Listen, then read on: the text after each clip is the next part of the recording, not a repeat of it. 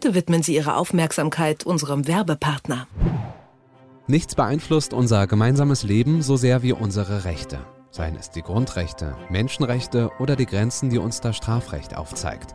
Sie sind das, was unseren Rechtsstaat zusammenhält.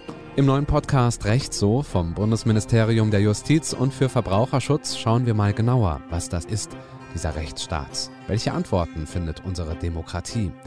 Darüber spricht Rabea Schlotz in Recht so unter anderem mit der Bundesverfassungsrichterin Susanne Beer, der Bundesjustizministerin Christine Lambrecht oder auch der Netzaktivistin Katharina Nokun. Den Podcast Recht so findet ihr überall dort, wo es Podcasts gibt und unter bmjv.de slash recht so.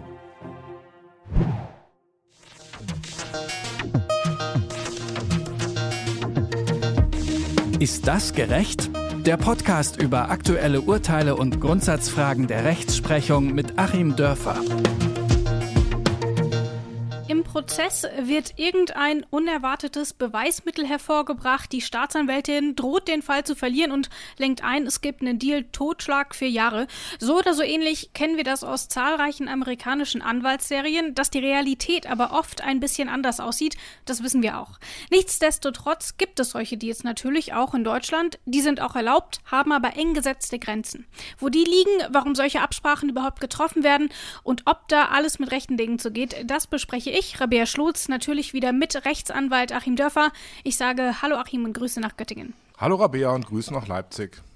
Achim, ich weiß, du bist nicht allzu oft im Strafrecht tätig, aber hin und wieder ja doch. Hast du denn Erfahrungen mit solchen Absprachen im Strafrecht? Ja, das gibt es schon seit jeher. Ich habe das eigentlich immer wieder so erlebt auf den verschiedenen Karrierestufen. Typischerweise ging es dann schon los mit den Sitzungsvertretungen bei der Staatsanwaltschaft als Referendar. Später habe ich schon auch mal die eine oder andere Strafverteidigung gemacht, sogar bis zum äh, Oberlandesgericht hoch. Das war so, mein größtes Verfahren war, na, da waren wir sieben oder acht Verteidiger. Da ging es um irgendwelche Apotheker, die gesetzeswidrige Absprachen gemacht haben sollten. Und da geht es natürlich dann auch um die Frage, kann man irgendwelche Deals schließen äh, und alle verhandeln miteinander. Und ich habe sogar mal selber erlebt, dass ich ähm, einen Deal gemacht habe für mich, als ich nämlich mal ganz übel stra äh, mich strafbar gemacht habe. Und zwar hatte ich eine ähm, 14-jährige Mandantin, die von der Schule verdächtigt wurde, einen Terroranschlag geplant zu haben. Mhm. Nämlich auf dem Platz, wo sie im Chemieraum immer saß, hatte jemand draufgeschrieben, Donnerstag 14 Uhr Amoklauf. Ähm, und so verrückt wie man heute ist, kam da sofort die Polizei und alles und ganz furchtbar. Und sie wurde dann vernommen ohne ihre Eltern, komplett rechtswidrig. Und zwei andere Mädchen waren auch noch betroffen. Der Staatsanwalt hat eine Akte für alle drei draus gemacht. Die anderen Eltern hatten auch Akteneinsicht beantragt. Und ich habe gesagt, ich gebe die Akte erst zurück, wenn du mir versprichst, dass du da drei Akten draus machst. Meine Mandantin zu schützen, weil nämlich ihre intimsten Geständnisse nun wirklich die Eltern der anderen Mädchen nichts angingen. Mhm. Und daraufhin habe ich dann ein Strafverfahren bekommen wegen Aktenentziehung. Und das hat dann auch mit einem Deal geendet, dass ich, ähm, wir nämlich abgesprochen haben, ich räume das ein und zahle 500 Euro als Spende an die jüdische Gemeinde und dann ist gut. Und so haben wir es dann auch gemacht. Das heißt, es ist schon ein sehr praktisches Beispiel, ähm, wenn du selber ja betroffen warst. Ähm, das nimmt dann auch so ein bisschen meine Frage vorweg, ob du uns ein Beispiel nennen kannst für einen solchen Deal, denn dann haben wir ja schon einen. Warum gibt es denn aber überhaupt solche Absprachen? Also was erhoffen sich denn die Beteiligten von so einem Deal? Ganz pragmatische Frage. Man erhofft sich da nicht ein Plus an Gerechtigkeit. Ähm, man erhofft sich schon gar nicht ein Plus und ein Mehr an äh, Wahrheitsaufklärung, sondern man erhofft sich einfach nur, die Justiz zu entlasten, die Verfahren schneller abschließen zu können. Teilweise hat es wirklich extrem verfahrensabkürzende Folgen. Und ähm, ja, man kann im Grunde auch so ein bisschen damit schon fast drohen, das Verfahren unendlich in die Länge zu ziehen um damit äh, zu einem Deal zu kommen. So ein bisschen war das zum Beispiel bei dem Steuerstrafverfahren von äh, Uli Hoeneß. Ich hatte auch mal eine andere Sache zusammen mit dem äh, mit seinem Verteidiger dort verteidigt, ein ganz prominenter Kollege aus Frankfurt. Hab den auch so ein bisschen gefragt, ob er das damals absichtlich gemacht hat, denn damals war es nämlich so, dass ähm, die Verteidigung dann sagte, ja, wenn ihr das hier alles aufklären wollt, bitteschön, hier sind die Akten. Und dann hat man, ich weiß nicht, wie viele zigtausend Seiten dem Richter quasi auf den Tisch gekippt. Mhm. Ähm, die Tageszeitung titelte dann sehr witzig mit so einem Foto Uli Hoeneß mit einem Aktenstapel, ähm, Sonderbeilage zur Buchmesse, damals war gerade Buchmesse Uli Hoeneß Sonderausgabe oder so mit zigtausend Seiten. Ähm, Und äh, in der Tat war es dann ja auch so, dass man sich da irgendwie relativ schnell auf so ein Strafmaß verständigt hat und dann war der Prozess vorbei. Also so diese ursprüngliche schöne Idee, die man äh, auch haben könnte bei so einem Deal. Hm, jetzt greife ich mal ganz weit zurück. Also Aristoteles, der griechische Philosoph, hat das schon ausgeführt, dass eben ähm, bei der Urteilsfindung, ja, schuldig oder unschuldig, ja oder nein, das ist sehr digital. Manchmal ist das ja auch irgendwie in der Mitte und das Recht kann das schlecht abbilden. Also man sollte denken, dass solche Dinge damit auch aufgefangen werden können, dass vielleicht etwas fein gerasterter auch Gerechtigkeit geschaffen werden kann. Aber so ist es nicht. Es ist eben wirklich mal ganz primär die Verfassung. Verfahrensabkürzung. Und wer ist dann an solchen Deals beteiligt? Also sagen wir mal, die Verteidigerin, der Staatsanwalt, die machen den aus zusammen mit dem ähm, Angeklagten und dann sagt der Richter oder die Richterin, alles klar, nehmen wir so? Oder wie läuft es ab? Ja, das kann von unterschiedlichen Beteiligten ausgehen. Das hängt dann so ein bisschen von dem persönlichen Temperament ab. Es gibt Richter, die sind da eher so ein bisschen aktionistischer, die greifen dann selber mal zum Telefonhörer. Es gibt auch Anwälte, die eher so akademisch sind und lieber schreiben. Und es gibt andere, die greifen dann gleich zum Telefonhörer und klären das Ganze. Und bei den Staatsanwälten auch ähm, rein nach dem Gesetz. Wir haben das Ganze ja äh, gesetzlich geregelt seit äh, 2005, meine ich, ähm, im Paragraph 257 klein c StPO. Nach dem Gesetz ist das so, dass das Ganze vom Gericht ausgehen muss muss und dann muss die Staatsanwaltschaft zustimmen und der Angeklagte muss zustimmen, wohlgemerkt nicht der Verteidiger des Angeklagten. Mhm. Also man kann den Verteidiger da auch so ein bisschen äh, umgehen, das wird auch gern gemacht.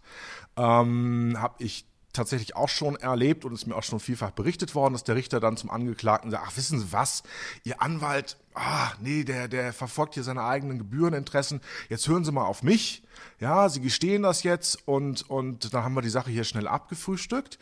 Also das sind die drei äh, Beteiligten. Vom Gericht sollte es eigentlich ausgehen, die Staatsanwaltschaft und der Angeklagte sollten zustimmen.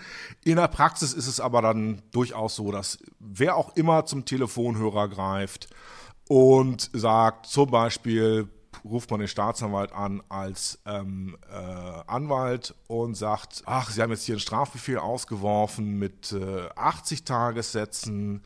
Ähm, wissen Sie was, wenn wir das jetzt hier auf 60 reduzieren können, dann würde ich meinen Einspruch gegen den Strafbefehl zurücknehmen. Äh, und schon hat man so einen Deal und bis eben hin dann zu diesen Deals, die in Verfahren, die schon ähm, vor Gericht laufen, dann geschlossen werden. Auch da kann die Initiative im Grunde von jedem ausgehen und dann setzt man sich praktischer, also typischerweise in der Praxis dann in das eigentlich auch gar nicht gewünschte äh, Hinterzimmer des Richters, Verteidiger, Staatsanwalt und Richter ähm, den Angeklagten, den nimmt man schon mal gar nicht mit, der stört dann manchmal nur, der bleibt dann schön sitzen im Gerichtssaal und ähm, ist weiter tierisch aufgeregt und genervt. Und dann spricht man das so zu dritt ab und, und klärt die ganze Sache. Du hast eben schon den Paragraphen 257 klein c der Strafprozessordnung angesprochen. Da sind solche Absprachen, solche Deals nämlich geregelt und dort ist auch so ein bisschen festgelegt, was denn erlaubt ist und was nicht. Kannst du denn grob, ganz, ganz grob erklären, wo denn die Grenzen solcher Absprachen liegen? Also wo überschreitet man dann doch irgendwie so den Rahmen des Möglichen? Wo ist das dann einfach nicht mehr möglich? Also die Grenzen sind relativ eng gesteckt. Ähm, die Grenzen sind auch schon relativ eng äh, vorgegeben gewesen, bevor es dieses Gesetz gab, was im Grunde mhm. auch so die Rechtsprechung, die es vorher gab, so in Gesetzesform gegossen hat. Ähm, der Bundesgerichtshof hat das als, als äh, oberste Fachinstanz im Strafrecht, äh, hat die Grenzen relativ eng gesteckt, wobei man dazu sagen muss, vorher und nachher und währenddessen hat sich ähm, keiner will ich jetzt nicht sagen, aber man sich da nur sehr wenig dran gehalten. Deswegen ging das ja auch immer wieder zum Bundesgerichtshof hoch und die Grenzen sind insofern eng gesteckt. Also es muss vom, vom Richter ausgehen. Es muss ein Geständnis da sein. Es darf kein feste, keine feste Strafe abgesprochen werden, sondern nur ein Strafrahmen. Mhm. Innerhalb dessen des Gerichts, äh, das Gericht dann immer noch innerhalb dieses Deals dann wiederum eine, eine individuelle Schuldentscheidung äh, zu treffen hat. Und dann das Allerverrückteste, wo man überhaupt nicht weiß, wie das gehen soll, ähm, dass die, der Zweck des Gerichtsverfahrens, nämlich die Aufklärung der Wahrheit, Ganz, ganz wichtig, ja, NSU-Prozess zum Beispiel, da kritisieren wir ja alle, zumindest ich und ganz viele, ähm, dass die Wahrheit da nicht aufgeklärt wurde. Das Gericht, dass der, der Prozess hat eben nicht, äh, nämlich auch die ganz wichtige Funktion, die Wahrheit aufzuklären und die darf durch so einen Deal nicht eingeschränkt werden. Also wie das gehen soll, weil man ja gerade nun das Verfahren an der Stelle abbricht, das weiß kein Mensch so richtig. Aber das sind die Grenzen, Geständnis muss da sein, nur ein Strafrahmen und die Wahrheitsaufklärung. Äh, man darf sozusagen nicht kontrafaktisch irgendwas machen. Das heißt, so ein Beispiel, wie ich es in der Anmoderation genannt habe, Totschlag vier Jahre ginge dann nicht, sondern man sagt, okay, Sie sprechen sich oder Sie geben ein Geständnis ab, dann plädieren wir auf Totschlag ähm, und dann kriegen Sie irgendwas zwischen vier und sechs. So ungefähr muss man sich das vorstellen, wie es durchaus schon immer vorgekommen ist und sicher heute noch vorkommt, obwohl das natürlich überhaupt gar nicht geht.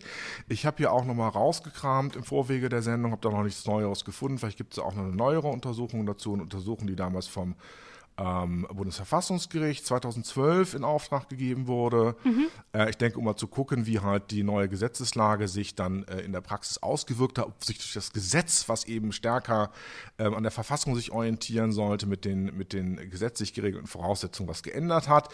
Die Ergebnisse wurden dann 2013 äh, vorgelegt und da war es dann aber leider tatsächlich so, dass äh, nach wie vor 28 Prozent der Strafrichter ähm, Angaben, dass sie die Geständnisse nicht überprüfen. Das ist nämlich auch eine gesetzliche Voraussetzung. Man muss gucken, hat der wirklich zurecht gestanden oder erzählt er das jetzt nur? Also auch da die Wahrheitsermittlung. Tatsächlich muss man dann gucken, war der es überhaupt? Weil man natürlich mhm. unbedingt verhindern will, dass gänzlich Unbeteiligte und Unschuldige durch dieses Dealverfahren dann irgendwo einen, ähm, eine Strafe auf sich nehmen müssen. Ja, aber es tun eben nur knapp ein Drittel der Richter, dass sie es wirklich überprüfen. Und äh, mehr als 50 Prozent der Strafverteidiger gehen davon aus, dass ihre Mandanten falsche Geständnisse ablegen, um einer hohen äh, Strafe zu entgehen. Man macht das dann also teilweise wird dann auch wirklich gerungen, wie soll denn das Geständnis aussehen, mhm. ähm, weil auch nicht jeder Angeklagte bereit ist, dann nun zu erzählen, was von ihm verlangt wird, weil er es vielleicht gar nicht war oder so jedenfalls nicht war. Und man nimmt es eben tatsächlich hin, dass da falsche Geständnisse gemacht werden, nur um die Sache irgendwie abzuschließen. Also vielleicht auch da nochmal so kurz, wie man sich das in der Praxis äh, vorzustellen hat. Nehmen wir mal an, ich ähm, fahre jetzt hier mit meiner Lebensgefährtin oder meinem Lebensgefährten im, im Auto und äh, ähm, sitzt aber mein Lebensgefährte am Steuer und der macht ein äh, absolut irres Fahrmanöver, ähm, was wirklich gefährlich ist, eine Straßenverkehrsgefährdung mhm. und ähm, gleichzeitig fährt er aber auch zu schnell. Und ähm, so, jemand beobachtet das, es gibt Zeugen, es gibt ein Verfahren, ich werde angeklagt, weil ich der Halter des Autos bin. Und jetzt äh, sind wir ganz klar in der Situation, mein Anwalt weiß das auch und, und rät mir dann, ja, geben Sie mal ein Geständnis ab äh, dass sie gefahren sind, weil jetzt hier nur aufgrund eines etwas kleineren Deliktes äh, angeklagt ist. Ähm, wenn Sie sagen, Sie waren es gar nicht, sondern es ist jemand anders gefahren, dann wird gegen diese andere Person ermittelt und dann wird vielleicht noch ein viel größeres äh, Delikt aufgemacht.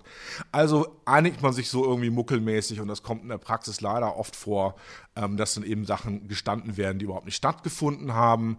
Ähm, einfach weil da irgendwas war, was irgendwie abgeurteilt werden muss und weil man dann so diesen Köder ausgelegt bekommt, vielleicht unter den 90 Tagessätzen, darüber dann vorbestraft, äh, mit der Geldstrafe zu bleiben. Also solche Dinge ähm, passieren leider nach wie vor, obwohl das überhaupt nicht passieren soll, weil es irgendwie natürlich auch ein Bedürfnis danach gibt, ähm, diese Dinge zu machen. Und ähm, ja, da komme ich vielleicht mal mit also einer Zwischenbewertung. Ist das gerecht? Ähm, das Gesetz äh, sieht was ganz anderes vor. In der Praxis läuft es aber so. Kenne ich ansonsten fast nur noch aus dem Arbeitsrecht mit den ganzen Vergleichen, die in Kündigungsschutzverfahren da gemacht werden. Ähm, ich finde sowas immer sehr, sehr unschön äh, man sollte vielleicht den sauren Apfel beißen und äh, der Gesetzgeber sollte sich da etwas ehrlicher machen und ähm, das Ganze dann näher an der Praxis regeln und dann aber eben im zweiten Schritt mh, diese Praxis auch über Fortbildung, über dienstliche Kontrolle der Richter mal wirklich sehr, sehr stark zurückfahren, weil es rechtsstaatlich natürlich ähm, ja, toxisch ist eigentlich für den Rechtsstaat, wenn im Gesetz etwas drinsteht, was in der Praxis gar nicht so richtig stattfindet. Das bestätigt auch im Übrigen eine neue Studie, ähm, die jetzt vom BMJV in Auftrag gegeben wurde. Da hat ein unabhängiges Professorenteam Richterinnen und Richter befragt und auch ähm, Staatsanwälte und Staatsanwältinnen und Verteidiger und Verteidigerinnen. Und dort kommt man zu einem ähnlichen Fazit. Denn ähm, das Ergebnis dieser Studie ist, dass es immer wieder zu regelwidrigen Absprachen kommt. Ähm, der Studie nach haben das 40 Prozent der interviewten Richter und Richterinnen bestätigt, fast 60 Prozent der Staatsanwälte und Staatsanwältinnen und sogar mehr als 80 Prozent der Strafverteidiger und Strafverteidigerinnen. Ähm, das ist, du sagst es ja schon, es klingt alles irgendwie nicht so, als wäre das äh, sinnvoll, weil die Begründung ist auch, warum es zu solchen regelwidrigen Absprachen kommt, ist, dass die Vorgaben, die das Gesetz vorsieht, einfach überhaupt nicht mit der Praxis vereinbar sind und es dort einfach überhaupt nicht möglich ist, unter den gesetzlichen Rahmenbedingungen überhaupt solche Deals ähm, zu machen. Muss man da dann irgendwie an das Gesetz ran oder wäre die andere Lösung vielleicht einfach zu sagen, gut, dann gibt es halt überhaupt keine Deals mehr? Also wie kommt man denn aus diesem Dilemma raus? Man kommt da praktisch nur durch die erste Lösung raus. Man muss letztlich ans Gesetz ran. Ähm, das ist natürlich eine sehr verfahrene Situation. Und wenn man das jetzt hört, dass eine neuere Studie dieselben verheerenden oder sogar schlimmere Ergebnisse bringt, ähm, als eine Studie von vor sieben Jahren, wo man auch denken sollte, nachdem das ganze gesetzlich geregelt wurde und nachdem es eine ganz klare Rechtsprechung des Bundesgerichtshofs gibt, hätte sich doch mal sukzessive was verbessern müssen. Nein, hat es überhaupt nicht getan.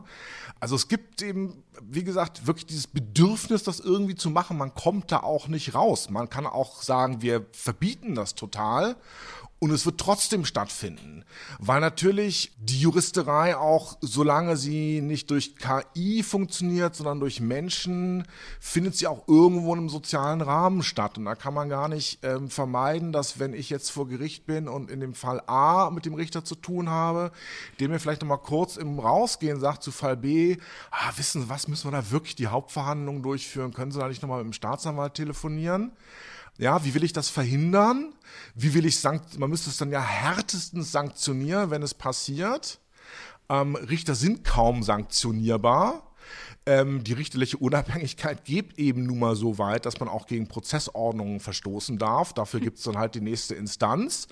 Ähm, das heißt, wenn man es wirklich ähm, vermeiden wollte, müsste alles bis zum Bundesgerichtshof hoch, der das dann aufhebt, wieder zurückverweist, dann wird es wieder äh, regelwidrig gemacht.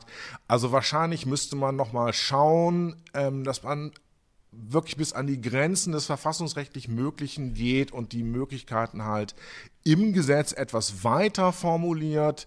Ja, ansonsten ähm, haben wir diese schizophrene Situation und Schizophrenie ist halt dumm, weil es die Legitimität des Gesetzes äh, untergräbt. Der Angeklagte, der da sitzt und soll was gestehen, was er gar nicht gemacht hat, nur damit er nicht noch härter bestraft wird, äh, der fragt sich dann eigentlich schon, warum er wählen geht, damit Abgeordnete am Ende solche Gesetze beschließen, äh, über die im Gerichtssaal alle nur lachen. Vielleicht ist das ein bisschen zu naiv, aber normalerweise hätte ich jetzt vielleicht gedacht oder auch einige unserer Hörerinnen und Hörer, dass ja eigentlich gerade Juristen und Juristinnen da so ein Feingefühl haben sollten, was noch rechtmäßig ist oder was zumindest mal gesetzestreu ist und was nicht. Und deswegen mag es jetzt vielleicht ein bisschen überraschend kommen, dass die wissen, dass es nach den aktuellen Gesetzen nicht geht und dann machen sie es halt einfach, wie sie wollen, warum ja andere dann eigentlich auch genau deswegen vor Gericht stehen, weil sie sich über solche Gesetze hinweggesetzt haben. Ist das irgendwie ein bisschen zu naiv oder haben diese Deals vielleicht trotzdem noch irgendwie einen guten Aspekt, wo du sagst, doch, das ist wichtig, wir brauchen diese Deals, anders könnte unser Justizsystem nicht funktionieren und deswegen ist es absolut nachvollziehbar, dass man sich dann dort über solche Gesetze hinwegsetzt? Ja, ich finde schon, äh, dass wir das brauchen.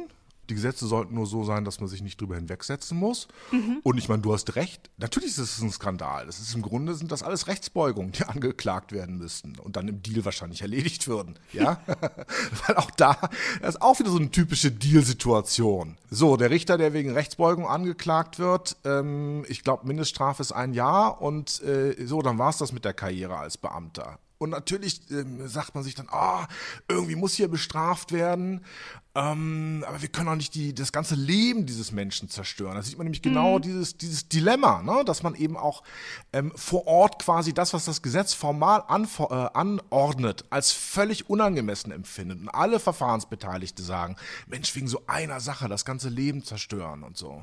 Und dann macht man eben eine Nötigung draus oder äh, was auch immer und kommt da so drumherum. Also es gibt wirklich das Bedürfnis und es gibt auch viele Fälle, das muss man jetzt mal positiv sagen, wo echt alle Beteiligten davon profitieren, wo auch der Angeklagte davon profitiert, wo im Grunde alle vor dem Fall stehen, man weiß ganz genau, was dabei rauskommt, weil es doch relativ klar ist, und es ist nur unglaublich aufwendig. Man brauchte wahnsinnig viele Termine, um es durchzuführen. So, und dann sagt man, dann kürzen wir das Ganze jetzt ein bisschen ab, geben da ein bisschen Strafrabatt. Ähm, und davon profitieren natürlich alle. Die Staatsanwaltschaft wird entlastet, die Richter werden entlastet, die Zeugen ähm, müssen nicht aussagen, was auch eine sehr unangenehme Situation ist. Das sehr unangenehme Strafverfahren für den Angeklagten wird abgekürzt. Also alle profitieren davon, aber natürlich nur in Fällen, wo wir ein Verbrechen ohne Opfer haben, wo es vielleicht mhm. um Betäubungsmittel Gesetz geht oder um ähm, Steuerhinterziehung. Ähm, weil eins muss man auch nochmal ganz klar sagen, ähm, für die Opfer ist natürlich so eine Vorgehensweise eine absolute Veralberung. Und wir haben jetzt sehr viel darüber gesprochen, ähm, dass Leute, die es gar nicht gemacht haben, gestehen, um eine milde Strafe zu kriegen. Äh, aber es gibt natürlich auch den umgekehrten Fall, dass äh, eben eine Wahrheitserforschung dort stoppt, wo sie eigentlich weitergehen müsste, weil man das den Opfern einfach schuldig ist und wo man es dann trotzdem nicht tut und im Grunde über, den, äh, über die Köpfe der Opfer hinweg entscheidet. Denn es ist nun mal ganz klar so, die Nebenklage zum Beispiel muss eben so einem Deal nicht zustimmen und das kann dann eben auch unglaublich äh, hart sein, ähm, wenn da Dinge abgehängt werden, wenn da äh, eine Erforschung, wie es wirklich war, gar nicht mehr stattfindet, weil irgendein abgesprochenes Geständnis, was den Opfern keine Genugtuung gibt, äh, da produziert wird. Also das gibt's auch, aber ich meine, wir kommen da nicht raus, weil es natürlich vielfach nützlich wirkt. Und weil wir es jetzt, komme ich nochmal auf deine Anmoderation zurück, wir empfinden das ja irgendwie auch als gerecht. Mhm. Wir stoßen uns ja nicht so sehr daran, wenn wir sowas in einem Krimi sehen. Dann denken wir, ja, klar, also wieso nicht? Wenn das Ergebnis dann so ist, dass man intuitiv damit leben kann, würde man eigentlich immer sagen, ja, passt. Ne? Also bin ich jetzt als Bürger eigentlich gar nicht so dagegen. Warum denn nicht? Und wir schauen dann über das Formale halt hinweg. Also wir brauchen es, nur ganz offenbar, die Untersuchungen beweisen es. Äh, es ist nochmal an der Zeit, sich dann ganzen Tucken ehrlicher zu machen und äh, einfach nochmal an den Gesetzestext ranzugehen.